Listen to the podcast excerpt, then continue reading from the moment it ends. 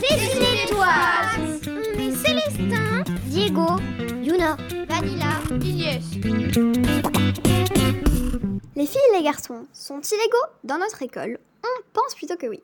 Mais quand on demande si les filles sont traitées pareil que les garçons en général, alors là, nos copains et instits pensent plutôt que non. Pourquoi les filles et les garçons ne sont-ils pas traités pareil au juste? Et comment on peut changer ça? Pour mieux comprendre le droit des femmes, on vous a préparé une petite émission où on a rencontré une super autrice de BD, celle des culottés, Pénélope Bagieux. Et on a demandé aux grands-parents de Célestin comment c'était avant. Mais on a commencé par chercher quelques réponses dans l'histoire. Tous prêts pour notre quatrième émission sur le droit des femmes Ah ouais alors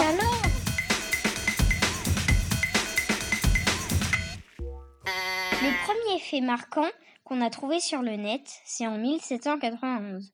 La Déclaration des droits de la femme et de la citoyenne est publiée. La femme naît libre et demeure égale à l'homme en droit.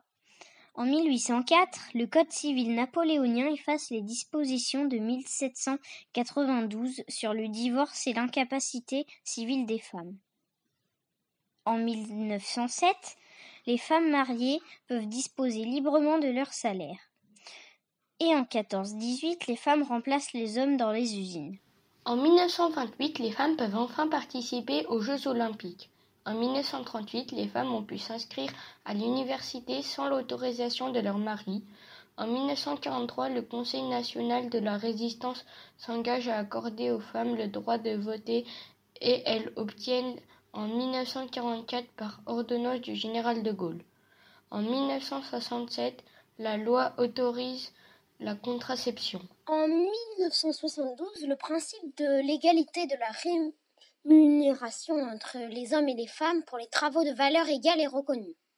En 1975, c'est la première fois qu'une femme devient pilote. En 1975 aussi, la loi autorise l'interruption volontaire de grossesse. En 2000, c'est la loi sur la parité. Autant de femmes que d'hommes candidates aux élections. Quelle histoire ce droit des femmes? Les femmes que je préfère dans l'histoire, moi, ce sont George Sand, Nelly Bly, Olympe de Gouges, Thérèse Claire, Simone Veil et toutes les femmes de France qui militent. Tout simplement parce que chacune, autant qu'elles sont, ont fait entendre la voix des femmes dans le silence. Et aujourd'hui, elles font quoi les femmes? Présidentes Pas encore en France, Yuna. Mais dessinatrices, oui. Et pour preuve, on a pu interviewer la dessinatrice d'une super bande dessinée française, féministe, culottée. Elle s'appelle Pénélope Bagieux. Et nous, on a adoré ce qu'elle fait. Bonjour Pénélope Bagieux. Quelle femme admirez-vous? Alors j'admire euh, plein de femmes, mais si je dois en citer une, je dirais Greta Thunberg, parce que je la trouve vraiment très courageuse et très très impressionnante malgré son jeune âge. Quel rôle ont les hommes dans vos livres? Je me pose pas trop la question de quel rôle ont les hommes. En général, je parle des personnages euh, qui dont j'ai envie de parler, et il se trouve que c'est souvent des femmes, parce que comme euh, moi j'en suis une, euh, c'est les personnages vers lesquels je, je me sens le plus proche. Qu'est-ce qui vous a donné envie d'être autrice? Ce qui m'a donné envie, c'est que depuis que je suis toute petite, euh, les deux choses que j'aime le plus faire, c'est dessiner et raconter des histoires. Et du coup, ça me paraissait pas mal comme façon de faire les deux en même temps. Avez-vous un message à faire passer à la génération 2010 J'ai pas vraiment de message à passer à cette génération, mais en tout cas, c'est une génération que j'admire beaucoup parce que je trouve que euh, par rapport à moi quand j'avais le même âge, c'est une génération que je trouve très intelligente, très engagée et très courageuse. Je vois plein de- d'enfants et de jeunes, de jeunes adolescents que je trouve vraiment euh, bluffants, alors que moi, à leur âge, euh, je pense à rien de tout ça. Donc, je pense que vraiment, c'est une génération qui va nous apporter beaucoup à nous, la génération des, des vieux. Merci d'avoir accepté de donner de votre temps. À bientôt. Inspirante, Pénélope Bagieux. Moi, une autre femme qui m'inspire dans l'histoire, c'est par exemple Simone de Beauvoir, une grande, grande philosophe du XXe siècle qui a beaucoup inspiré les militantes féministes par la suite. Moi, les femmes que j'ai trouvées dans l'histoire des droits des femmes, c'est Cléopâtre, Lucie Aubrac et Nathalie Boy de la Tour, la première présidente de la Ligue de football professionnel. Célestin a demandé à ses grands-parents comment c'était de leur temps d'être une fille. Alors, et si on les écoutait? Est-ce qu'il y a eu une évolution de la place des femmes dans la société au cours de votre vie? Oui, oui, oui, oui. Une évolution importante. Est-ce que vous avez des histoires pour illustrer que la place des filles était différente avant? Bah, Par exemple, euh, juste avant que, euh, au tout début où on est né, eh bien, euh, le, le, droit de vote des femmes, juste un peu avant, n'existait pas. Et les femmes, elles n'avaient pas le droit de voter. C'est en 1944 qu'elles ont eu le droit de vote, mais elles ont pu voter que, je crois, en 1945. 45. Avant, les femmes, elles n'avaient pas le droit de, de, voter. Il y avait beaucoup de femmes qui ne travaillaient pas. Parce que les hommes, ils, avaient, ils étaient les chefs de famille. Et puis, euh, les, les femmes, ben, c'était plus des accompagnatrices. Et c'était plus des dames qui allaient, euh, euh qui restaient à la maison pour euh, s'occuper euh, des enfants, du ménage, de la cuisine. Voilà. Et puis les hommes, eh bien, ils allaient au travail. Voilà. Les deux pépés mémé, c'était comme ça. C'était euh, lui, il était le chef d'exploitation, on appelait ça. Et mémé, elle était que l'accompagnatrice en, en, quelque sorte. Elle n'avait pas vraiment un statut euh, de, de, de quelqu'un qui, est, qui a un métier, si tu veux. Comment c'était dans les écoles pour les filles? Je ne sais pas s'il y avait des différences, parce que quand on est dans une école de filles, on ne sait pas ce qui se passe dans les, une école de garçons. Et on apprenait la même chose Ah oui, c'était les mêmes cours, exactement les mêmes cours.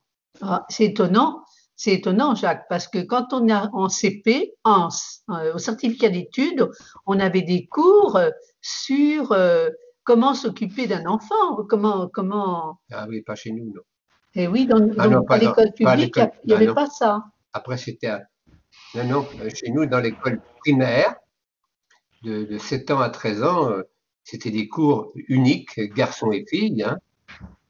Euh, Il y avait, il y avait rien.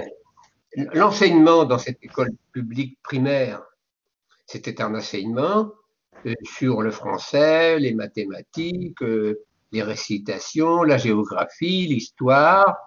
Tout ça, c'était des cours qui étaient exactement les mêmes pour euh, tous les élèves de la classe, garçons ou filles. Et puis nous, nous, on apprenait à coudre, on apprenait à broder, on apprenait à, à et on avait quelques quelques cours sur euh, sur euh, je, je, je- enfin je crois me souvenir qu'on avait quelques cours sur comment s'occuper d'un bébé ou, ou l'alimentation de l'enfant, euh, quelques petites notions en fait. Ben, C'était une école privée de filles. Voilà. Donc, il y avait des cours qui étaient adaptés. Il y avait des cours. Euh, Mais on avait des cours autrement pareils que il y avait des cours pareils que nous. Il y avait aussi des cours qui étaient adaptés à cette école de filles pour des filles. Euh, alors que nous, c'était une école garçons et filles, euh, il n'y avait aucune différence dans les cours. Dans les filles de mon âge qui ont fait des études, ben, j'étais la seule à être allée au bac. Les autres, euh, ben, il y en a quelques-unes qui sont allées au brevet. Nous, on a dû aller faire ce qu'on appelait l'école ménagère. Ça n'existe plus maintenant.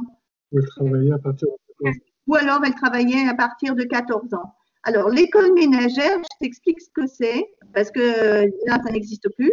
Les filles, elles allaient dans une école spéciale pour apprendre à faire la cuisine, à bien faire le ménage, la couture aussi, à coudre. Voilà, c'était ça le programme. Est-ce que les filles et les garçons s'habillaient pareil à l'école? Non. Enfin, dans mon école, on n'avait pas le droit de mettre un pantalon. Ou alors, si on en mettait un, il fallait mettre une jupe par-dessus. Alors, quand on était un petit peu grosse, on était énorme. Sauf quand il faisait très froid l'hiver, on, pouvait- on était autorisé à mettre un pantalon, mais sous la jupe. Moi, dans mon école, je, je vais te dire comment je m'en souviens. Je me souviens pas qu'il y avait de règles, mais je me souviens que les filles s'habillaient en jupe. Je me souviens pas qu'elles s'habillaient en pantalon. À l'époque, je crois que ça n'existait pas. Pour une fille de s'habiller en pantalon. Toujours quand j'étais en- enfant, hein, à l'école primaire. En, en- en grandissant avec la jeunesse, tout doucement, les choses se sont changées, mais tout doucement. Ah bah oui. Même toi, Agnès, que tu as pris des pantalons dans ta jeunesse, Ah ben oui, après j'ai eu un, je sais que j'ai eu un pantalon euh, fuseau. C'était la mode des pantalons fuseau quand j'avais 16 ans. Mhm. Oui, c'était, c'était, ça, ça a changé très vite après. Mhm. Dans cette émission, on a appris qu'énormément de choses avaient changé quand même pour les filles. Mais il reste plein de choses à changer encore si on veut être vraiment égaux. Alors, qu'est-ce qu'on attend? D'avoir écouté la Cécinétoise. Génération 2010 C'était Célestin Diego, Vanilla. Yuna, de la Cécinétoise. on espère que vous vous êtes bien marrés. Hasta luego, amigos, amigas. Ananas